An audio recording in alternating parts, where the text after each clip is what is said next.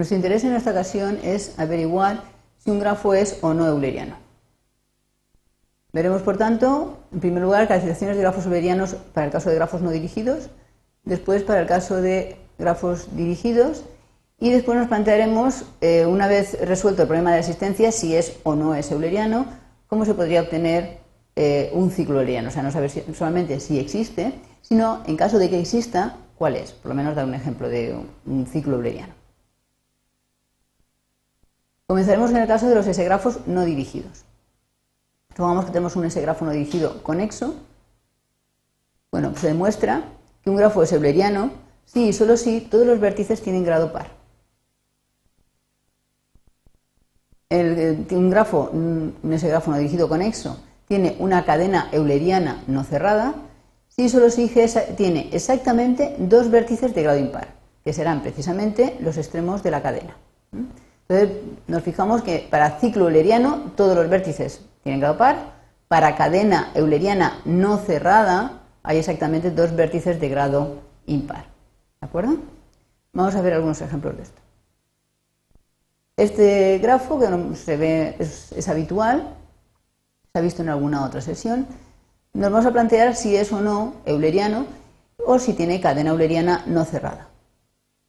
Sabemos que es un unografo conexo con cinco vértices. Es un unografo porque todas las aristas son sencillas, no hay ninguna multiplicidad. ¿Qué es lo que tenemos que analizar? Los grados de los vértices. Entonces vemos que este tiene grado 2, grado 4, grado 4, grado 3 y grado 3. Luego, por el teorema anterior, va a tener cadena euleriana no cerrada, que eh, va a empezar y terminar en estos dos vértices exactamente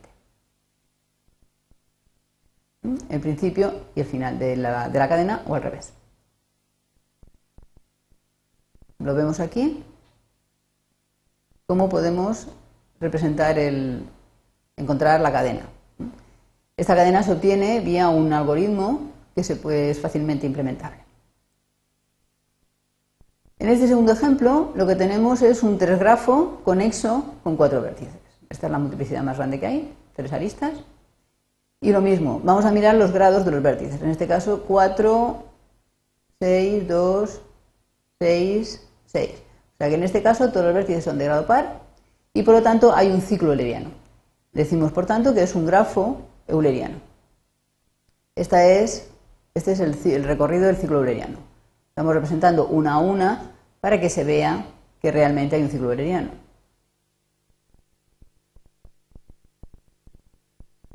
Volviendo a los problemas de los puentes de Konigsberg, vamos a ver por fin por qué el problema no tiene solución. Primero se plantea el problema, después hemos visto cuál es la modificación y se ha comentado que este, este grafo no es, tiene ciclo euleriano ni tiene cadena. ¿Por qué?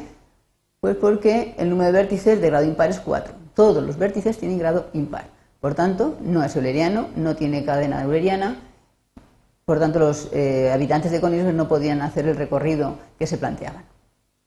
Vamos a pasar ahora a otra caracterización. Seguimos estando en grafos no dirigidos, en ese grafos no dirigidos. El grafo G es euleriano si solo si se puede expresar como unión de ciclos aristodisjuntos. Unión de ciclos aristodisjuntos significa que si yo considero las aristas del grafo, esa arista, ese conjunto de aristas es la unión de las aristas de unos cuantos ciclos. Y que esos ciclos entre sí no tienen ninguna arista común, son aristodisjuntos. Vamos a ver un ejemplo. Por ejemplo, este de antes, si lo viéramos desde este punto de vista, es un grafo conexo, ¿cuáles son una posibilidad de ciclos aristodisjuntos?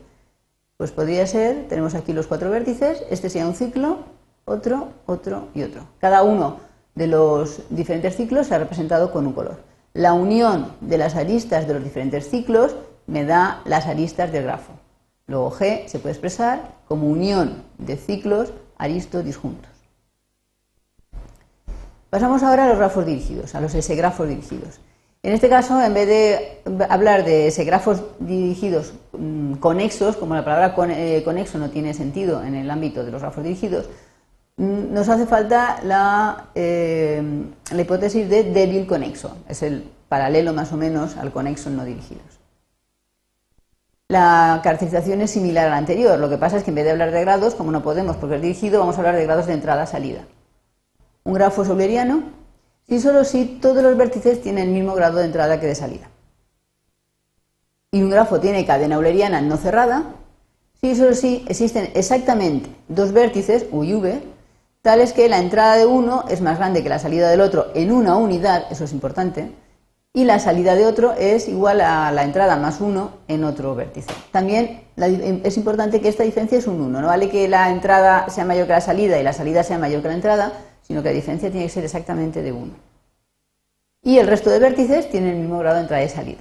vemos un paralelismo entre este teorema y el teorema de no dirigidos. Allí todos tenían grado par, aquí es mismo grado de entrada y salida.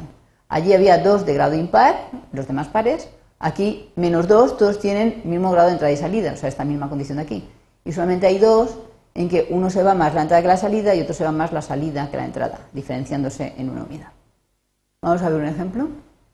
Tenemos este grafo, que es un dos grafo, porque esta lista está duplicada, es débil conexo. ¿Por qué? Porque el grafo subyacente es conexo, es decir, que si me olvido de las puntas de flecha, están todos los vértices conectados. Y eh, la pregunta es si es eh, cuál de las condiciones anteriores las cumple. Vemos que hay más de dos vértices cuyos grados de entrada y salida no coinciden.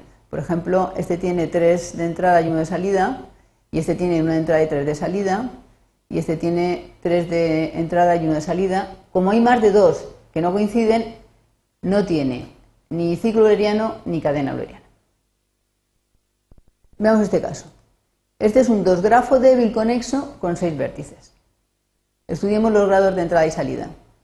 Hay dos cuyos grados de entrada y salida no coinciden, que son estos, exactamente dos. ¿Vale? O sea que por ahí vamos bien. Pero el vértice 6 tiene grado de entrada 1 y salida 3. La diferencia entre estos dos valores es más de 1, con lo cual tampoco hay cadena euleriana no cerrada. No es ni euleriano ni tiene cadena euleriana. Un ejemplo más. Este es un dos grafo débil conexo con cuatro vértices. Veamos los grados de entrada y salida. Hay exactamente dos, que los grados de entrada y salida son distintos. Y son el 1 y el 2. Este de aquí, que tiene 3 y 2 de entrada, y este que tiene 1 de salida y 2 de entrada. Observamos que la entrada de este es uno más que la salida de este, y que la salida de este es uno más que la entrada de este. O sea que este sí cumple la condición. Con lo cual, como la diferencia es 1 y solamente hay dos vértices con esta característica, es un grafo no euleriano, pero que sí tiene una cadena euleriana no cerrada, que empezará y terminará exactamente en V1 y V2. O sea, empieza en uno y termina en el otro. Vamos a ver esto. Esos son los dos vértices eh, que van a ser extremos. Los representamos y esta sería la representación de la cadena. Hemos visto que ha empezado en V2 y ha terminado en V1. Un ejemplo más. Este es un dos grafo de conexo con cuatro vértices. En este caso, los grados de entrada y salida de cada uno de los vértices coinciden, con lo cual no hay nada más que hablar. Este es un grafo euleriano. Veamos el ciclo euleriano, es este que estamos representando a continuación. Recordemos que el ciclo euleriano, la idea geométrica es que yo puedo representar el grafo sin levantar el lápiz de papel, que es lo que hacemos cada vez que lo vamos pintando flecha a flecha o arco o arista a arista. Al igual que antes teníamos una caracterización en los no dirigidos, en la cual hablábamos de ciclos disjuntos, esa misma caracterización se mantiene ahora. Entonces, en un grafo, si tenemos un S-grafo dirigido, débil conexo, un grafo euleriano, sí solo sí se puede expresar como unión de ciclos aristodisjuntos. El enunciado es el mismo. La hipótesis que cambia es esta de aquí. Veamos un ejemplo. Si yo tengo este grafo, ¿se puede poner como unión de ciclos aristodisjuntos? Veamos que sí, tenemos los cuatro vértices y vamos pintando una posibilidad de ciclos. Si unimos los arcos de estos tres ciclos, nos da el grafo total. Luego sí es cierto que se puede expresar como unión de ciclos juntos. Recordemos que ciclo junto significan dos ciclos que no tienen en común ninguna arista. Los vértices sí, obviamente. Una vez eh, lo que hemos hecho es caracterizar un ciclo euleriano, es decir, existe ciclo euleriano, este grafo de euleriano no lo es. Ahora lo que queremos saber es, ya que sabemos que es euleriano, cuál es el recorrido euleriano. En los ejemplos anteriores lo hemos calculado. Pero esto, ¿cómo se hace? Se puede hacer a ojo, obviamente, pero eso solamente si el grafo es pequeñito y se deja manejar. Pero lo que nos interesa siempre es buscar algún algoritmo que lo resuelva. El algoritmo de Flery permite obtener en un grafo no dirigido euleriano el ciclo euleriano. hay otros algoritmos que también resuelven este problema. Y para el caso de grafos dirigidos eulerianos, pues se puede hacer, por ejemplo, a partir de un algoritmo que utiliza las arborescencias generadoras. Todos estos, dos algoritmos están implementados en el paquete matemática de cálculo simbólico y se pueden usar eh, habitualmente. Resumiendo, la existencia de grafos eulerianos está totalmente caracterizada, es una caracterización fácil, cómoda de averiguar si un grafo es o no euleriano y además, una vez sabiendo si ya lo es o no, también es fácil de obtener cuáles son los ciclos y cadenas eulerianas de los que estamos hablando. Por lo menos un ejemplo del ciclo euriano, cadena euriana que existe.